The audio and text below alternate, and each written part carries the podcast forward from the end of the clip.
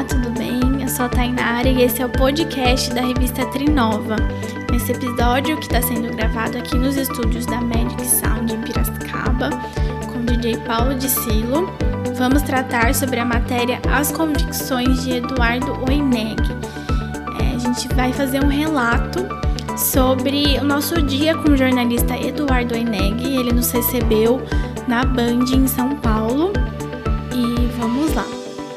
A frase nunca é tarde para se reinventar se aplica perfeitamente na vida profissional do jornalista Eduardo Oineg. Aos 55 anos de idade e mais de três décadas de carreira na mídia impressa, Eduardo encarou um novo desafio este ano: ser âncora do Jornal da Band, principal telejornal da TV Bandeirantes. No dia 13 de maio, uma audiência de cerca de 350 mil domicílios acompanhou a estreia do Oineg. Abre aspas. Você está vendo um rosto diferente aqui no Jornal da Band, né? Eu ia falar um rosto novo, mas não dá para falar rosto novo porque só de jornalismo eu tenho 35 anos.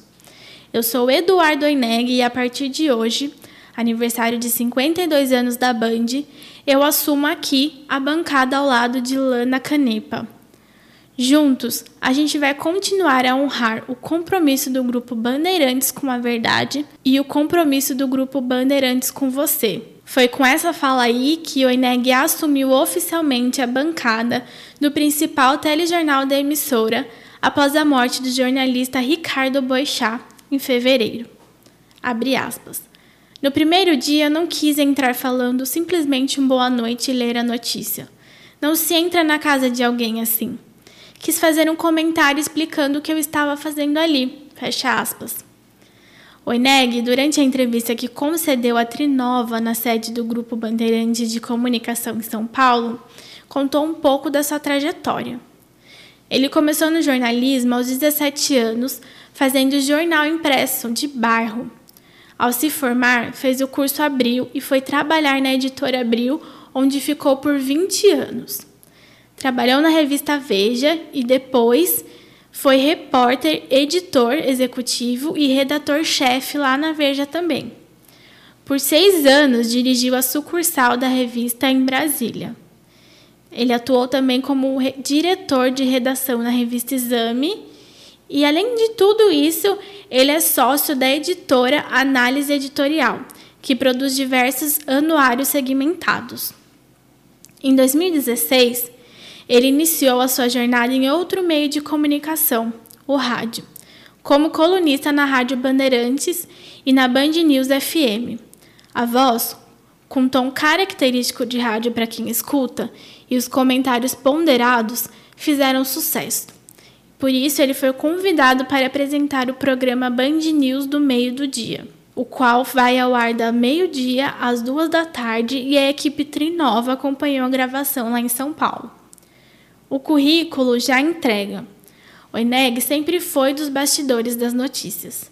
Expor sua imagem, sua voz, né, no caso da rádio, é uma novidade para ele. Ele nos contou que a TV requer uma formalidade que a rádio, na verdade, dispensa em alguns aspectos. Abre aspas. Na TV, as pessoas estão te olhando, então a imagem não pode ter nenhum ruído, como, por exemplo, uma postura errada. Fecha aspas. E para o padrão da TV, o jornalista passou por um treinamento intenso.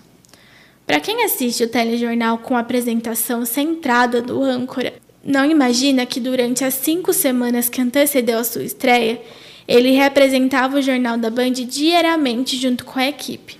Era assim: o jornal saía do ar, o âncora levantava e o Eneg sentava e fazia tudo de novo, com roupa e com maquiagem.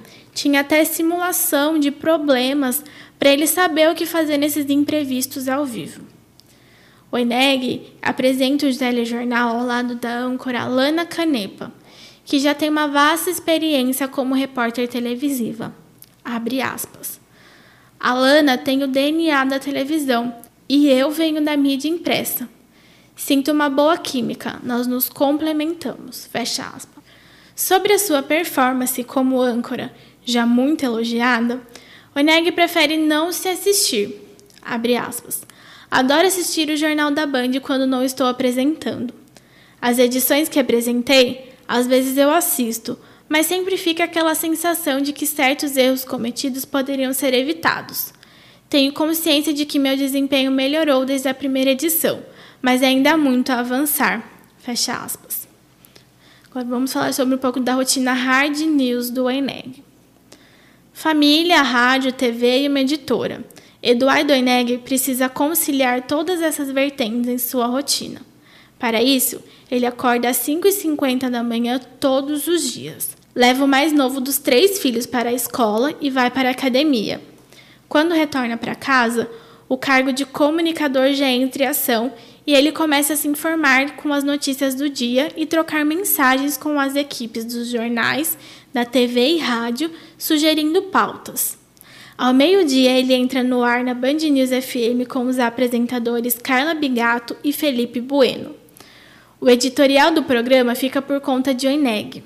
A fala, que aborda temas que estão em discussão no momento, geralmente é preparada por ele no dia anterior. Abre aspas. Em geral, eu não durmo sem saber o que vou falar no dia seguinte, mas também é comum eu não falar o que me programei, porque novas notícias surgem. Fecha aspas. Às duas horas da tarde, o programa na rádio encerra e logo em seguida o jornalista se encontra com a equipe do Jornal da Band para a reunião de pauta da edição do dia seguinte. O jornal do dia já está esquematizado. A gravação dos offs que são os áudios do apresentador que não são ao vivo, também são gravados com antecedência. Às 7h10 da noite, Oineg se senta na bancada do estúdio para entrar no ar para todo o Brasil com o Jornal da Band, que vai ao ar às 7h20. Jornalismo em pauta. Com a vasta experiência na comunicação, Eduardo Oineg já esteve à frente das coberturas jornalísticas de acontecimentos que foram divisores de águas na história do Brasil. No período em que dirigiu a sucursal da revista Veja em Brasília, por exemplo, ele comandou toda a cobertura que culminou no impeachment do ex-presidente Fernando Collor, em 1992. Quando questionado sobre o atual momento do jornalismo brasileiro, o profissional enfatiza que, diferente do alarde que as redes sociais promovem, o cenário nacional sempre foi tenso em relação à política. Aqui uma fala dele. O jornalismo sempre esteve em discussão no Brasil, desde sempre. Isso acontece porque o jornalismo lida com uma matéria-prima que pode ser ardida, que é a verdade. Óbvio que aqui estou me referindo ao bom jornalismo. E a verdade ele irrita porque não se curva a quem quer que seja, nem aos poderosos, nem à loucura das redes sociais. O Ineg está presente nas redes sociais, mas quando alguém o vê diante do computador, pode ter certeza, ele está pesquisando. Pode ser sobre turismo, política, economia, indústria, pesqueira ou política internacional. Pouco importa. O jornalista acredita que todo mundo tem direito a dar palpite, mas opinião ela exige embasamento. Abre aspas.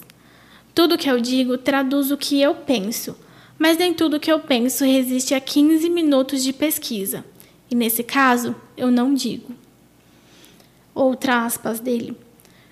Poupar as pessoas das minhas bobagens é uma obrigação, conclui com bom humor o nosso entrevistado. É isso. Eu queria agradecer o Eduardo Aineg por ter nos recebido lá na Band. Foi uma tarde muito boa, uma conversa maravilhosa. Muito obrigada.